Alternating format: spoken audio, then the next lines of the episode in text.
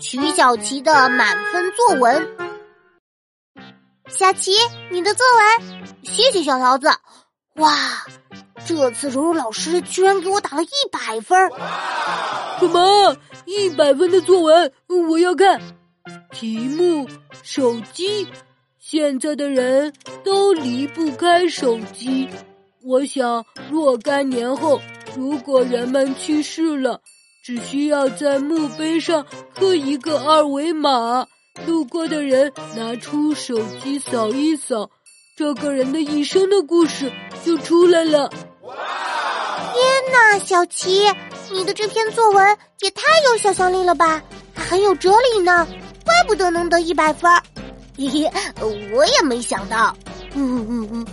都是同学，差别怎么这么大呀？我也要好好努力，向小齐看齐。题目：微信。现在的人都离不开微信。